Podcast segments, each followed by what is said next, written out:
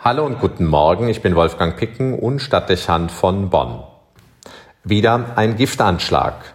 Der russische Systemkritiker Boris Nawalny wurde gestern in Sibirien in ein Krankenhaus eingeliefert. Bei einem Flug zeigte er starke Vergiftungssymptome, sodass die Maschine notlanden musste.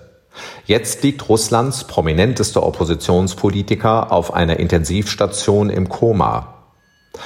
Möglicherweise, wenn er transportfähig ist und der Kreml zustimmt, wird Nawalny heute mit einer Sondermaschine nach Berlin ausgeflogen, um dort in der Charité behandelt werden zu können. Gezielte Giftanschläge gegen Oppositionelle entwickeln sich augenscheinlich als Standardinstrument, um unliebsamen Widerspruch auszuschalten und politischen Gegenbewegungen frühzeitig und dauerhaft vorzubeugen. Wer im Gebiet der Russischen Föderation kritisch denkt, muss mit solchen Attentaten und dem Angriff gegen Leib und Leben rechnen. Präsident Putin und seine Regierung betonen, dass Anschläge dieser Art nicht im Auftrag staatlicher Organe erfolgen. Daran sind, nach Auskunft westlicher Geheimdienste, aber erhebliche Zweifel berechtigt. Auch würde man bei der Machtkonzentration, die im Kreml gegeben ist, und der Schlagkraft des russischen Geheimdienstes sicher erwarten dürfen, dass die Täter solcher Attentate schnell gefunden und anschließend verurteilt wären.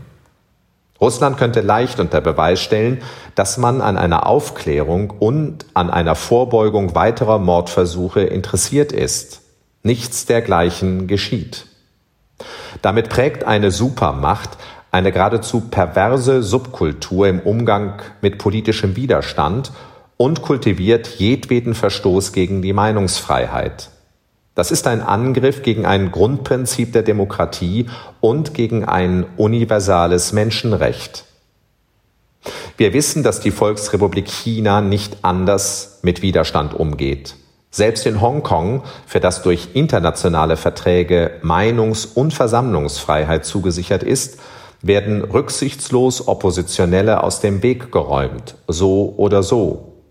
Wenn solche Methoden im Spektrum der großen Mächte zum selbstverständlich gewordenen Instrument von Politik und Machterhalt gehören und geradezu vor einer Weltöffentlichkeit dreist zur Schau gestellt werden, dann darf es nicht wundern, dass solche Mittel überall Schule machen.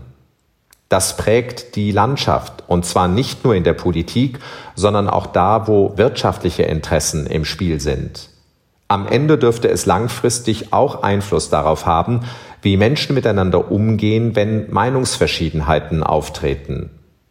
Wissenschaftliche Beobachtungen zeigen eine deutliche Verrohung und eine zunehmende Tendenz dahingehend auf, dass Machtausübung und Gewalt als legitimes Mittel der Auseinandersetzung verstanden werden. Auch in unserer Gesellschaft und auf unseren Straßen müssen wir leider Ähnliches feststellen.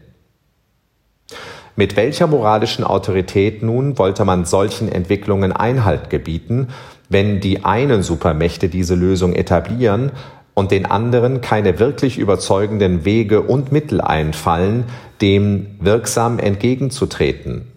Jedem dürfte klar sein, dass Protestnoten und vor laufenden Kameras zum Ausdruck gebrachte Entrüstung auch die berühmten Telefonate unter Staatschefs hier nicht ausreichen. So wird verhaftet, gefoltert und ermordet im staatlichen oder wirtschaftlichen Auftrag. Ob in ehemaligen Mitgliedstaaten der Sowjetunion, in Ländern Asiens oder Afrikas oder aber auch in Mittel- und Lateinamerika.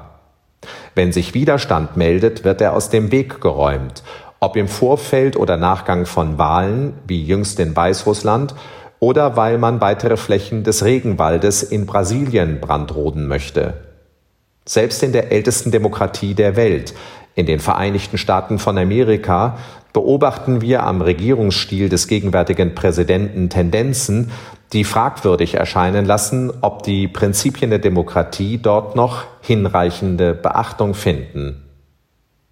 Bei diesen Entwicklungen darf es nicht wundern, dass Politikwissenschaftler mit Sorge feststellen, dass die Anzahl der Demokratien weltweit rückläufig ist und in vielen noch demokratischen Systemen und Gesellschaften sich ein Verständnis von Meinungsfreiheit und Menschenwürde, von Parlamentarismus und Rechtsstaatlichkeit entwickelt, das nicht unwesentlich von dem abweicht, was man noch als demokratisch verstehen könnte.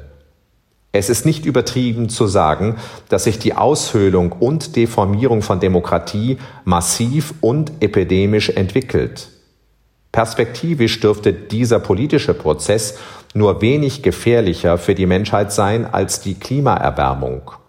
Ohne dass viele es bemerken wollen, stehen gegenwärtig wichtige kulturelle Errungenschaften auf dem Spiel.